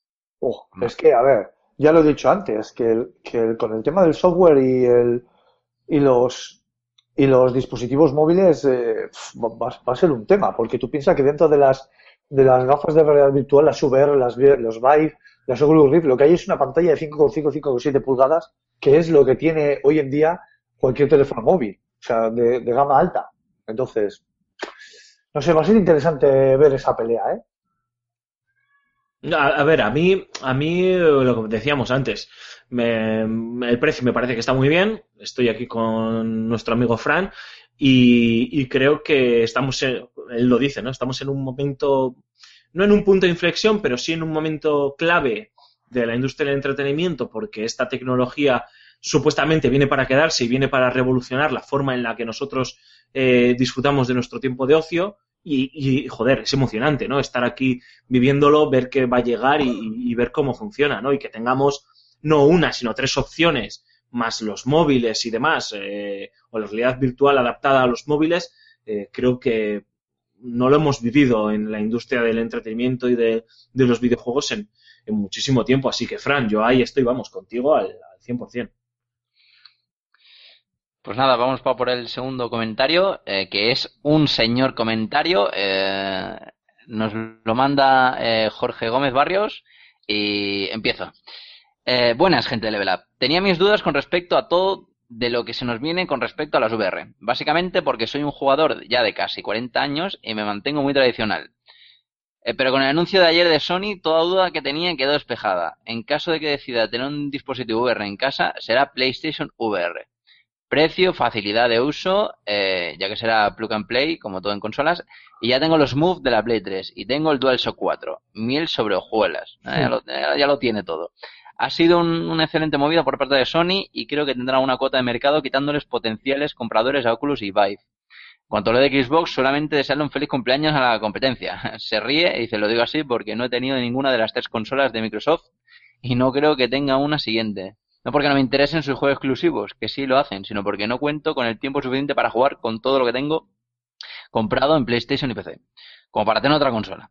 Pero de verdad, desearle a Xbox eh, que Xbox cumpla muchos más, ya que la sana competencia solo tiene unos beneficiados, nosotros los jugadores. Saludos a todos allí, eh, siempre se les escucha, un madrileño en, Tijuana. Un saludo para ti también. En Tijuana, ¿eh? Joder. Madre mía. Pues eh, sí, lo que decíamos antes, ¿no? Eh, eh, yo creo que, que uno de los éxitos, una de las claves de, de- de esta PlayStation VR va a estar ahí, ¿no? En, en su, en la sensación que puede transmitir al. De hecho, lo- creo que lo habías dicho tú, Raúl, ¿no? La sensación que puede transmitir de facilidad al, al jugador medio, ¿no? De, de que, mira, oye, esto es, lo tienes, ya tienes tu consola, eh, lo enchufas y, y a jugar, ¿no? Entonces, si sabe explotar bien ese mensaje de que esto es sencillo, no es complicado, mira la, la competencia, la pasta que tienes que comprar, encima tienes que saber de, de PCs y demás, y configurar los juegos y, bueno, toda la pesca, yo creo que lo pueden, lo pueden hacer, hacer muy bien. Así que ahí también estoy contigo, Jorge, y, y un abrazo de vuelta a Tijuana. Exacto, sí, o sea, es básicamente todo lo que hemos comentado antes y además eh, lo que hemos dicho, Antonio, mm, eh, que si ya tiene eh, las, los extras que tiene que tener pues en, en su propiedad, pues yo creo que es un producto pues más que, más que atractivo, veremos qué tal sale. Y ya está, no, no hay más, no hay más comentarios. Bueno, pues eh, breve pausa y volvemos con la firma de José Carlos Castillo.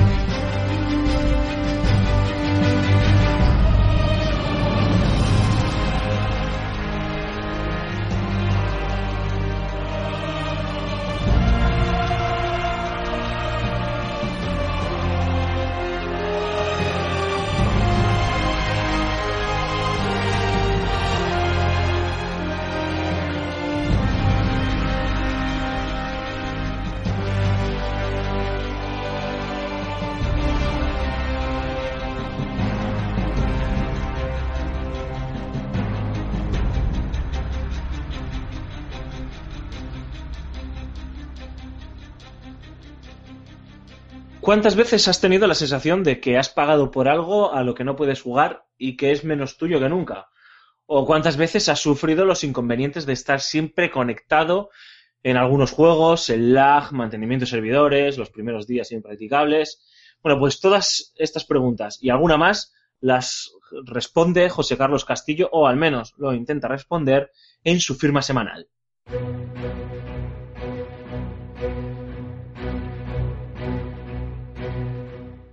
Nunca me han gustado los juegos multijugador. En parte porque no entiendo ese a ver quién la tiene más grande de las modalidades competitivas, pero también por mi solitaria forma de entender el ocio electrónico. Unas cuantas partidas a Mario Kart con los amigos están bien, pero implicarlos en una aventura sin poder experimentarla a mi aire no me convence. Luego vino el online y los juegos se convirtieron en algo más parecido a comunidades, donde la progresión no depende tanto de una trama como del equipamiento y los niveles de experiencia. Pese a mi buena fe, tanto Destiny como Titanfall me hicieron desistir al poco. He vuelto a tenerla recientemente con The Division. Aunque lo estoy disfrutando en cierta manera, imposible no hacerlo con semejante ambientación y gusto por el detalle, he topado con otros inconvenientes de este mundo permanentemente conectado en que vivimos. Primeramente tenemos la semana de lanzamiento, cuando millones de jugadores intentamos conectarnos simultáneamente, porque es el juego de moda y no vamos a ser menos que fulanito o menganito. Hay que jugarlo ya para poder criticarlo o alabarlo en la red social de turno. Los servidores rara vez aguantan y terminamos sin poder hacer uso del producto por el que hemos desembolsado una buena suma. Poco a poco vamos tolerándolo, normalizándolo, lo que no ocurriría con cualquier otro bien de consumo. La cosa no mejora una vez dentro de la partida. He visto como por primera vez mi personaje no respondía al apretar un botón o lo hacía a destiempo. Cómo los enemigos recibían una ristra de balas sin afectarles y cómo, tres segundos después, se lo piensan y caen al suelo como por arte de magia. Las maravillas del lag. Sí, es lo que tiene jugar por Internet, pero ¿por qué requerir conexión incluso a quienes pretenden completar el juego en solitario? Hubiese sido igual de feliz si me permitiesen recorrer las calles de Nueva York en compañía de agentes controlados por la máquina, sin tener que preocuparme por el error Mike, Delta o Romeo.